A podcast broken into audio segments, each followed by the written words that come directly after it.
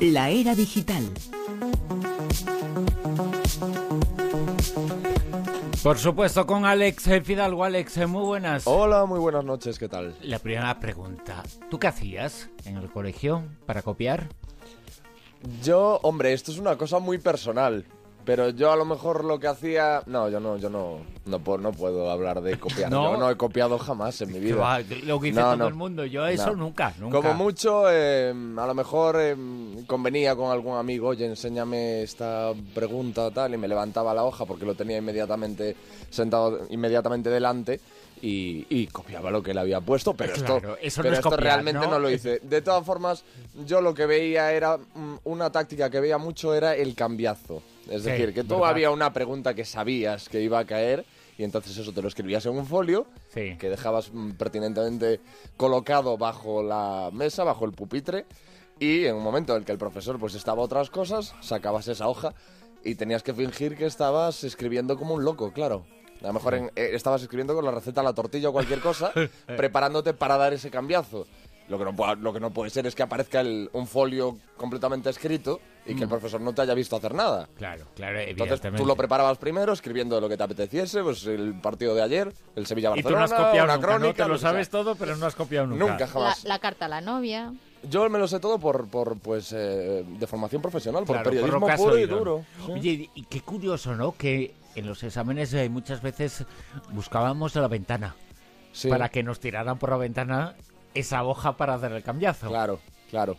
Sí, sí, pero el tema es cómo, cómo se copiará ahora. Porque ahora, claro, se está Con poniendo la cosa bastante fácil, claro. ¿no? Con la- las nuevas tecnologías, los smartwatch, etcétera, etcétera. Yo eso siempre lo he pensado y siempre agradezco no haber tenido a mi disposición internet en los tiempos de, del colegio y, y todo eso, porque claro, yo ya era una persona que, digamos que me distraía con eh, relativa facilidad, pues imagínate si tienes un móvil con internet. Pero- por lo general no dejan de meter los móviles. Por lo general lo- la eso- gente hace lo que quiere.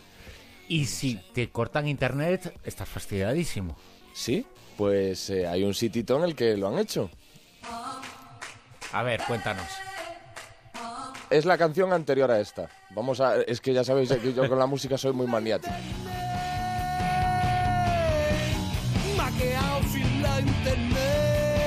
Esto podrían, eh, lo que está cantando aquí el Sevilla, los mojinos escocíos, podrían estar cantándolo en Irak, porque Irak apaga Internet para evitar que los escolares hagan trampa en los exámenes.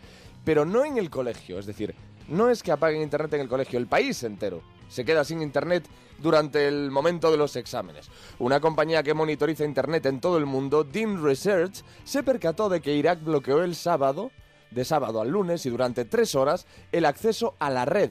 Los días y las horas no fueron algo casual, de 5 a 8 de la mañana siguiendo un patrón similar al registrado el año anterior y que coincide con los días en los que los niños de sexto de primaria deben presentar una prueba para pasar al siguiente nivel. ¿Qué exigencias de- debe, Igual que debe de haber en Irak lo- con lo los niños de sexto de primaria? Bueno, bueno, se ha confirmado que no es la primera vez que se lleva a cabo este procedimiento. De hecho, es la tercera vez que se realiza. La, la causa, bueno, pues lo que, lo que comentamos, que no se haga trampa en los exámenes, pero no por copiar, sino para evitar que los exámenes lleguen a los alumnos antes de que lleguen al centro escolar. Las horas en las que Internet estuvo capado se corresponden con las horas en las que las pruebas son impresas y enviadas a los colegios. Y con esto lo que quieren evitar es que los empleados tomen fotos y las filtren a la red, como ha sucedido en años anteriores. Eh, muchos consideran esta medida desproporcionada, la verdad es que suena fuerte que todo el país se quede sin internet en el momento de, de los exámenes. O sea, pero a lo mejor a los funcionarios alguien en un momento dado les han pagado lo que sea Claro, porque y, es tan y sencillo. filtran el examen. Claro, es que lo tienes muy fácil, es decir, tú estás haciendo las fotocopias pertinentes de, de los exámenes y es sacar el móvil, hacer una foto y mandárselo a, a aquella persona que te lo haya pedido como un favor. Eh, pero vamos, que no es porque los estudiantes usen ordenadores durante los exámenes, porque precisamente en los colegios no hay wifi. Es decir, no es el problema de los colegios. La medida que se toma a modo de precaución ha sido bien acogida por muchas familias, una forma de asegurarse que sus hijos estudien y que todo sea legal. Sin embargo, algunos grupos de derechos humanos han manifestado su preocupación. Debido a la situación de seguridad en Irak, se trata de una medida extrema, comentó al respecto Deji Olukotun, portavoz de la ONG o vocero portavoz de la, N- de la ONG o vocero, dedicada a los derechos de las personas a, a Internet y en Internet. ¿No os acordáis de una movida que hubo también en China? Que tenían que pasar una prueba y hacían los padres unas barbaridades para que sus hijos aprobaran, aunque incluso ni estudiaran ni nada. Sí, sí, y, y que se tomaron también medidas extremas Sí, para sí, que no se porque copiase. eran sí. unas multas, unas sí. penalizaciones tremendas. Seguimos hablando de Internet. El gigante de Internet, el buscador Google, ha patentado un nuevo sistema para sus coches. Concretamente ha patentado un sistema para sus coches que deja pegadas a las víctimas de atropellos al capó. No sé, me da yuyu. El, eh, el- claro, esto lo hacen porque en el caso de una colisión entre un vehículo y un peatón, las lesiones al peatón a menudo son causadas no solo por ese impacto inicial del vehículo y el peatón, sino porque el peatón sale disparado y sufre un impacto posterior que puede ser mucho peor al, al- al primero sufrido. Entonces, ¿qué es lo que consiguen con esto? Ah, Que- vale, vale. Claro, que, el, que ese peatón atropellado se quede pegado al capó, no haya más impactos aparte de ese. Y además está muy bien el tema, porque claro, tú dirías, pero vamos a ver, si hace un, capó pegajoso, eso pues ahí se tiene que quedar pegado todo, bichos, eh, hojas, todo lo que caiga sobre el coche. No, porque está hecho con una cobertura especial que, que lo pro- protege ese pegamento del exterior, que solo se rompe en caso de que haya una colisión.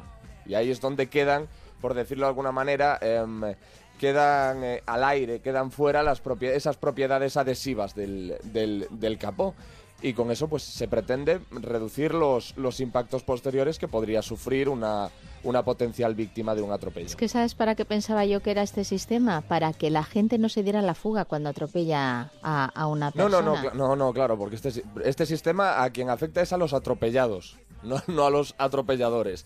Y la intención es aplicarlo en sus vehículos sin conductor. Sabéis que Google está trabajando muy mucho en, en los vehículos del futuro, vehículos que, que no necesitarán eh, conductores. Todavía hay muchos errores que subsanar, pero los están haciendo. Y a mayores están implementando todos estos inventos destinados a, a la, a la seguridad. Y bueno, como os decía, el objetivo simplemente es que el atropellado no salga despedido y sufra más daños. Es decir, que se quede solo en ese primer impacto. Todo el mundo está pendiente de las últimas eh, noticias en relación al avión de, Egypt Air. Queremos eh, saber, eh, gracias a esos descubrimientos que se hagan en el futuro, si fue un atentado, si fue un accidente. Lo que sí que nos vas a comentar, Alex, es la premonición de una de las azafatas de ese vuelo. La verdad es que es, la historia es estremecedora y es relativamente común que cuando se producen tragedias de este tipo surjan titulares similares en los que se habla de que eh, alguien eh, de los afectados tuvo una premonición o hizo una broma en un, momen- en un un momento dado o tuvo un sueño que estaba relacionado con lo que finalmente y por desgracia pasó. Bueno, pues es este caso. Una de las auxiliares de vuelo del avión siniestrado Egypt Air, llamada Samar Ez Elding, ha sido protagonista de una terrible casualidad.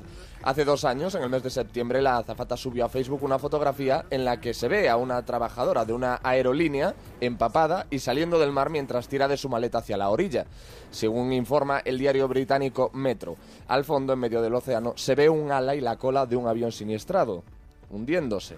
Dos años después de subir este montaje a su Facebook personal, la azafata de 27 años se subió al vuelo siniestrado en Egipto la semana pasada. Samar Etz Eldin estaba entre las primeras víctimas del Airbus A320 de las que se conoció el nombre.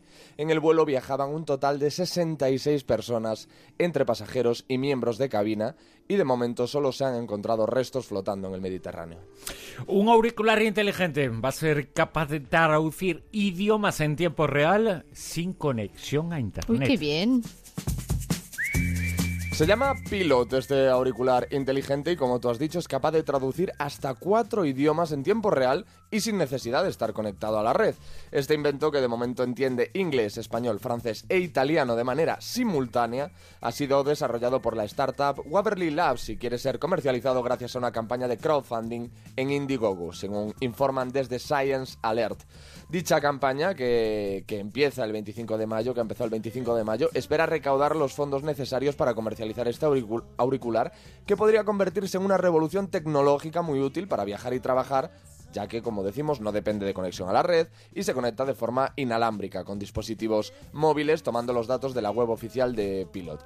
Se ha lanzado un vídeo promocional para animar a ayudar en la campaña de financiación en el que se explican las funcionalidades de este pequeño aparato que podría pues, permitirnos el día de mañana viajar a, a cualquier país y no tener ningún tipo de problema para, para entendernos eh, y hacernos entender, porque entiendo que trabajarán también en esa parte. Claro, es lo que nos comentaba anteriormente. Es una forma de robot, es eh, Mm. inteligente en el sentido de que entiende lo que decimos o lo que se dice en el idioma, en este caso cuatro idiomas, se puede entender y se puede traducir en tiempo Claro. real. eh, No Es es, que- un auricular eh, como el que dan en los museos en varios idiomas. No, no, es. traduce en tiempo real. Es como llevar a tu propio traductor, a tu, pro- tu propio intérprete siempre contigo. O sea, yo te hablo en francés y entonces el aparatito te lo está traduciendo en Al español. oído me está chivando todo lo que tú me estás Y ahora lo que tú diciendo. dices que falta es que cuando tú estés hablando en Claro. español, la otra persona que tenga también el aparatito. Eso es, la otra que- persona tendría que tener también el aparato y ya se produciría ahí pues una, una conversación, conversación pues mediando este, este pilot, este aparato que está todavía en fase de, de mejora y, y de crowdfunding. Tienen que meter eh, chino y alemán.